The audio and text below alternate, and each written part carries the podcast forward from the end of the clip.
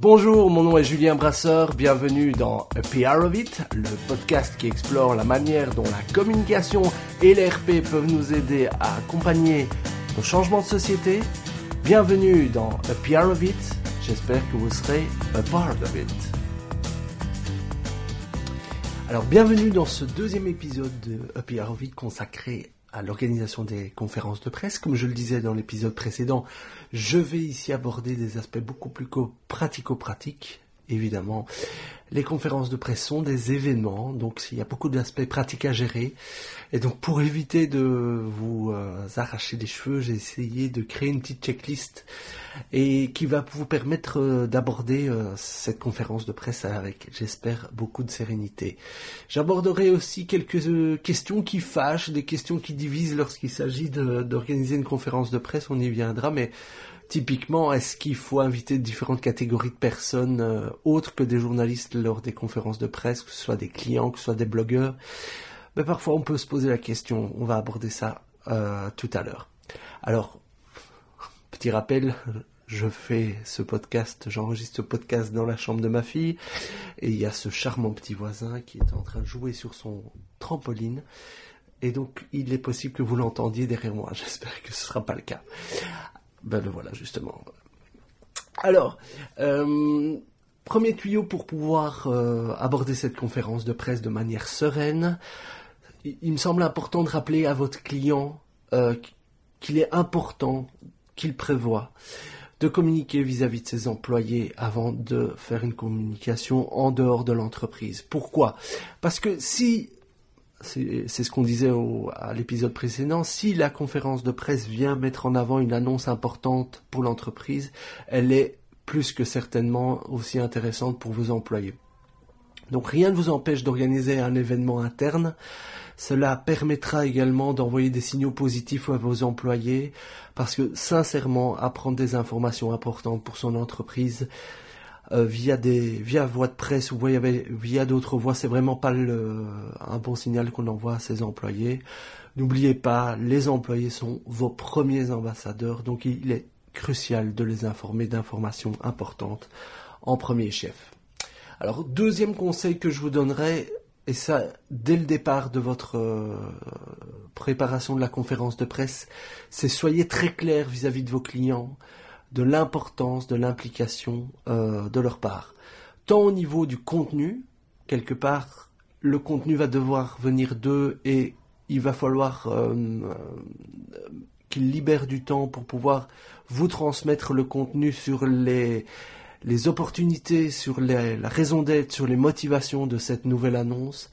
Croyez-moi, plus longtemps, plus vous maîtriserez les enjeux de, de l'information que vous vous apprêtez à communiquer, plus vous serez convaincant auprès des journalistes. Donc, rappelez-lui l'importance d'investir du temps dans le contenu, mais aussi d'investir du temps dans la disponibilité. Donc, non seulement pour vous transmettre le contenu, mais bien entendu pour être disponible le jour J, au moment de la conférence de presse, mais aussi après, parce qu'il y aura inévitablement des interviews qui vont être demandées par les journalistes. Et il se trouve que souvent, lors de conférences de presse, surtout s'il y a des euh, parties tierces qui sont invités, les CEO, les représentants sont souvent ont souvent des obligations protocolaires à respecter, mais si vous organisez une conférence de presse, c'est la presse qui doit être prioritaire sur ces obligations protocolaires. Donc, faites en sorte que les porte-paroles, les représentants de l'entreprise soient disponibles pour la presse ce jour-là. Troisième petite règle, il me semble très important de tenir au courant votre client du feedback que vous recevez de la part des journalistes une fois que l'invitation à la conférence de presse a été distribuée. Tenez-le au courant de manière quotidienne. Soyez pédagogue. Informez-le que si vous n'avez toujours pas de reçu de confirmation deux semaines avant la conférence de presse, c'est tout à fait normal. Si vous n'avez que quelques confirmations après euh, trois jours avant la conférence de presse, c'est aussi normal. Les journalistes ont plutôt tendance à, à confirmer à la dernière minute. Mais faites preuve de pédagogie et de transparence. Le client appréciera que vous lui disiez euh, le réel feedback que vous recevez des journalistes.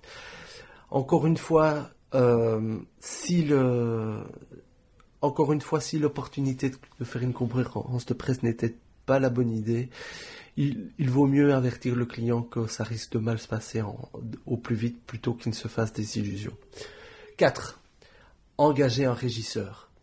Les attachés de presse, les communicants, on n'est pas doué, on n'est pas nécessairement doué pour les aspects techniques, pour les aspects logistiques, pour les aspects pratico-pratiques.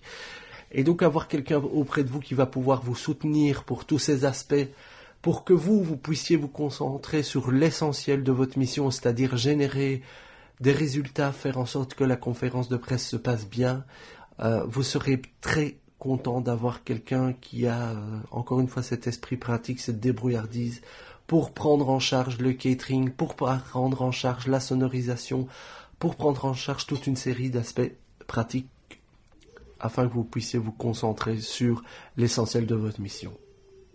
Alors si c'est pas possible, de, vous n'avez pas les moyens de dédier un, régisseur, identifiez quelqu'un au sein de votre équipe ou au sein de chez votre client qui puisse prendre en charge ces aspects.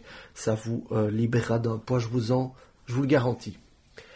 Alors, cinquième tuyau, moi, lors des conférences de presse, j'aime bien me considérer comme un garçon de café, un bon garçon de café qui doit identifier les besoins de ses clients. Lors de la conférence de presse, vous avez différents journalistes qui vont se présenter. Prenez leur commande. Euh, il se peut que certains euh, orateurs de la conférence de presse cristallisent un petit peu plus l'intérêt des journalistes.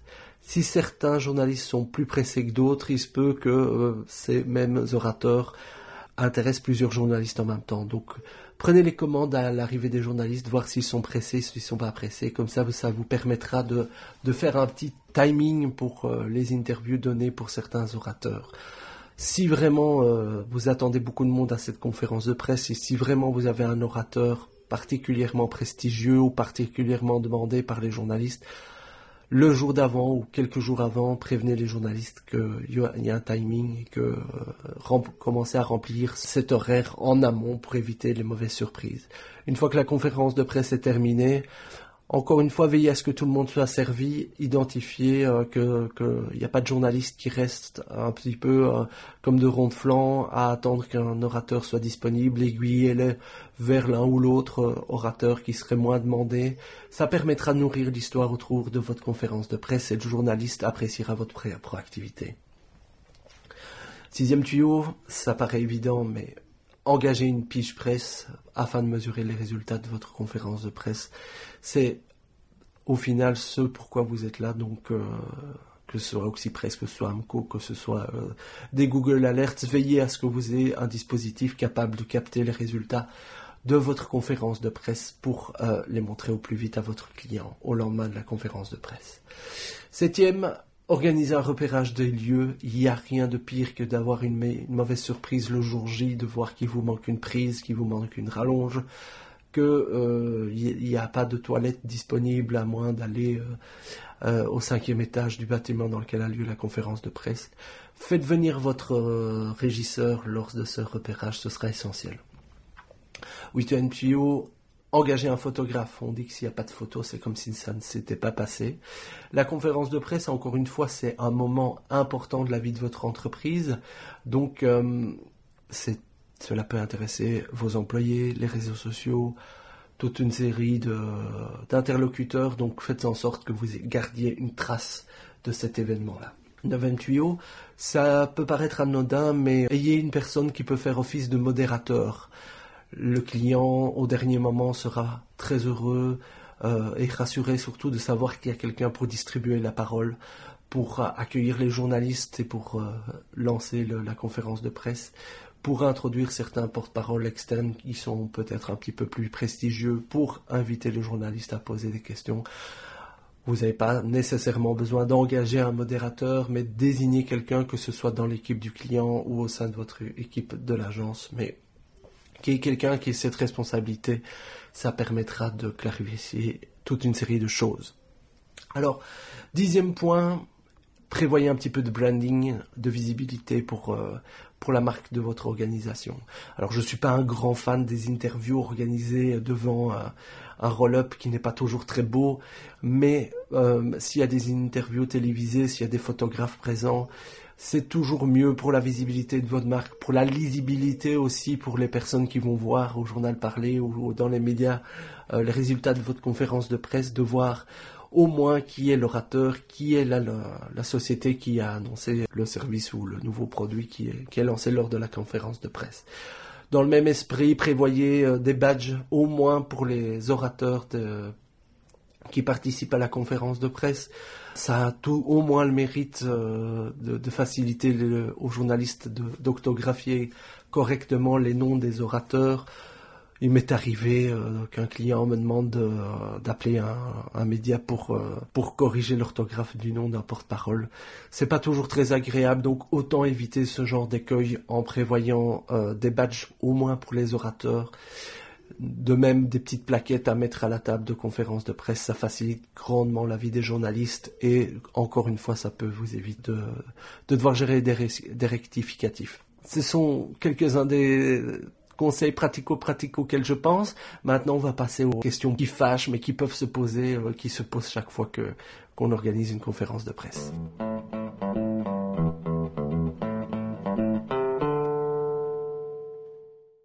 Lorsqu'on organise une conférence de presse, inévitablement, euh, certaines questions qui peuvent fâcher vont se poser. Une des premières questions, c'est une question qui fâche euh, de manière générale dans le domaine des relations presse et qui, euh, selon les attachés de presse, selon les cultures francophones, flamandes, peut diviser. La question, c'est est-ce qu'il faut relancer des journalistes une fois qu'on a envoyé une invitation de presse? Alors, je vais être carrément euh, clair dès le départ, moi je relance les journalistes. Euh, et j'ai tendance à euh, relancer les journalistes que je connais et pour lesquels il me semble que c'est évidemment un événement, une conférence de presse qui les intéresse du premier chef. Il y a d'autres personnes qui relancent pas, parce que selon eux, les journalistes n'aiment pas être relancés. Alors, Effectivement, les journalistes sont fort sollicités et euh, des relances peuvent les interrompre dans leur travail. Euh, et donc j'ai une collègue néerlandophone qui, euh, qui dit moi je fais mes relances par email et, et ça se passe très bien comme ça. Et effectivement, elle obtient de bons résultats. Et je, je, je suis plutôt d'avis dans, dans, les relations avec les journalistes de faire un petit peu selon son expérience. Parce qu'effectivement, c'est cette question-là qui va pouvoir euh, nuancer la réponse est-ce que je relance ou pas euh, Moi, j'aurais tendance à relancer des journalistes que je connais, qui sont évidemment intéressés par la problématique, plutôt que des gens qui ne, qui ne sont pas nécessairement intéressés. Mais bon, voilà. Moi aussi, euh, si je juge qu'un média peut être intéressé par une conférence de presse, je ne me contente pas d'envoyer l'invitation, je relance derrière aussi, j'appelle les journalistes. Alors, on va en parler dans un épisode futur. J'ai interviewé euh, Frédéric Bréban de Trends Tendance. On évoque avec lui les choses à, faire et à ne pas faire en matière de relance. Mais à partir du moment où vous êtes pertinent, vous contactez des journalistes qui sont intéressés par la matière et vous faites ça avec respect, il ne peut pas vous arriver grand-chose. Donc soyez vigilants. Une première, euh, une invitation par mail, une petite relance par téléphone, pas, deux et euh, ça devrait malgré tout bien se passer. Deuxième question qui fâche, faut-il accepter les embargos? Alors, vous envoyez votre invitation de presse et quelques jours plus tard, un journaliste ou une journaliste vous contacte et, vous demande, nous on est intéressé par couvrir votre sujet, mais on veut le faire en primeur et on veut que ce soit euh, publié la veille ou l'avant-veille de la date prévue de la conférence de presse. Que faire? De prime abord, j'aurais plutôt tendance à dire si votre conférence de presse a de l'intérêt, on revient à la question initiale de se dire il faut absolument que votre événement de presse ait de l'intérêt avant même d'envoyer euh, une invitation de presse. Si cet événement a de l'intérêt, il en aura pour d'autres médias que le média qui, qui vous contacte pour demander un embargo. Donc j'aurais plutôt tendance à dire c'est très gentil, non merci, on a envoyé une invitation presse, c'est qu'on juge qu'elle peut intéresser différents types de presse et différents journalistes. Donc non merci, on va s'en tenir là quoi. Ça c'est ce que j'aurais tendance à dire de prime abord. Par ailleurs, si la news value n'est pas totalement au rendez-vous, si vous remarquez que peu de journalistes sont intéressés, je dis bien si. Si après quelques relances, vous sentez que euh, malheureusement, vous n'obtiendrez pas beaucoup de résultats tangibles avec cette conférence de presse, il se peut que vous puissiez être amené à accepter, avec l'accord de votre client bien entendu, un embargo. Parce que ça vous permettra d'obtenir une visibilité en général de qualité, parce qu'on n'accepte pas une primeur et un embargo pour, euh, pour rien. Et donc, de prime abord, j'aurais tendance à dire non. Si vous avez bien fait votre boulot, si vous avez été un bon éducateur, entre guillemets, vers votre client, vous n'avez pas besoin euh, d'accepter un embargo pour, euh, ou une primeur pour obtenir des résultats il se peut que le client ait insisté de faire sa conférence de presse, mais qu'au final, euh, votre expérience vous dit que euh, vous n'aurez pas beaucoup de résultats et donc il faut peut-être accepter un tiens que de tu l'auras. Mais encore une fois, négociez bien ça avec votre client et euh, négociez bien les termes de de cet accord avec les journalistes parce que il faut faire attention que euh, cette visibilité que vous allez accepter ne vous soit pas préjudiciable dans les relations avec les autres journalistes. Encore une fois, si des journalistes se montrent prêts à se déplacer pour couvrir, ils détestent se faire couper l'herbe sur le pied par euh, des arrangements comme cela. Vous l'aurez compris, les conférences de presse, elles font souvent office de grand messes pour les entreprises. Évidemment, on ne fait pas une conférence de presse pour une petite annonce. Donc en général, c'est que cet événement concerne euh, pas mal de stakeholders de l'entreprise. Donc c'est un petit peu le critère dont je vous parlais au, début de ce podcast. Et donc s'il y a différentes catégories de personnes qui sont conviées à cette conférence de presse, euh, vos patrons, vos clients auront tendance à inviter ces différentes catégories de, partenaires, de clients, de, journalistes à cette conférence de presse. Et moi, traditionnellement, j'aurais tendance à consacrer la conférence de presse uniquement à la presse et pas à d'autres catégories de, clients. C'est une certaine manière de garder une forme de contrôle sur euh, la parole et bien être sûr que euh, vos porte-paroles, les porte-paroles de l'entreprise, auront toute l'attention des médias et pourront délivrer leur message euh, durant cette conférence de presse. Si vous invitez des clients à votre événement de presse, il est totalement possible pour les journalistes, dans un laps de temps très court, d'aller vérifier la portée de, l'annonce qui est faite. Et donc, si un de vos clients présents à la conférence de presse n'est pas du tout du même avis que vous et plutôt euh, pas très enthousiaste à l'idée de l'annonce qui a été faite, bien, il y a fort à parier que ce point de vue de votre client se retrouvera adjoint directement à celui euh, de votre euh, conférence de presse, voire puisse prendre plus d'importance. Et donc, pour ne pas prêter le flanc à ce type de, de dérive ou de distorsion de votre message, j'aurais tendance à réserver euh, la conférence de presse aux seuls journalistes. D'autant que lorsque vos porte-paroles, les dirigeants de l'entreprise sont amenés à inviter certains partenaires, certains clients, leur attention envers les journalistes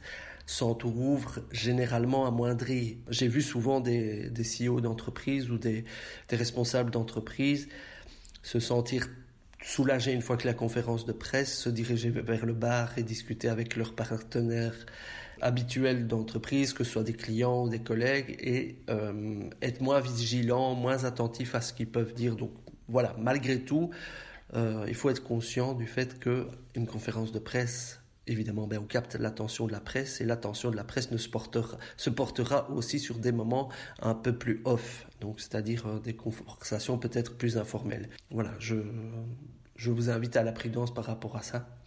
Par contre, si vous euh, souhaitez réunir différents types de points de vue lors d'une conférence de presse, vous orienterez plutôt vers le format de la table ronde, là où pour une problématique euh, donnée, nous avons chez Voice organisé une, conférence, une table ronde pardon, autour de la problématique du jeu de hasard pour notre client, la commission des jeux de hasard. Et là, il était intéressant pour euh, justifier l'intérêt de la campagne que nous lancions, d'inviter différents types de stakeholders, des associations de prévention de joueurs, éventuellement des magistrats, éventuellement euh, des associations de joueurs elles-mêmes, le conseil euh, d'éthique de la publicité. Tous ces stakeholders réunis en même temps apportent un atout intéressant aux journalistes et ça permet de réunir des points de vue différents sur une problématique ici sociétale, à savoir la problématique du jeu, qui peut être totalement pertinente pour, pour, euh, pour les journalistes. Et donc, quelque part, vous leur apportez non seulement votre message, mais aussi des stakeholders peuvent venir attester de l'intérêt et de la pertinence euh, de la mesure ou de l'annonce que vous prenez. Alors une question qui a été qui est revenue de manière assez euh, lancinante ces dernières années, est-ce que on peut organiser un événement mélangeant journalistes et blogueurs sans froisser l'une ou l'autre de cette catégorie je constate qu'aujourd'hui, les blogueurs, les blogueuses euh, font partie du paysage médiatique et que euh, voilà, leur présence est bien entendu pour moi la bienvenue aux conférences de presse. Évidemment, les conférences de presse ayant tendance à se à s'organiser en journée pour euh, pour que les journalistes puissent y assister, c'est parfois difficile les influenceurs, les, blogueurs de se déplacer à des conférences qui ont lieu en journée. Mais moi, de prime abord, je ne vois pas de de contre-indication à ce que des journalistes et des blogueurs euh, soient, soient à la même conférence. Mais il faut toutefois avoir en tête que leurs besoins ne sont pas les mêmes. Les journalistes seront plutôt orientés contenu, les blogueurs seront plutôt orientés expérience. Si vous avez un événement presse qui puisse combiner les deux, pourquoi pas?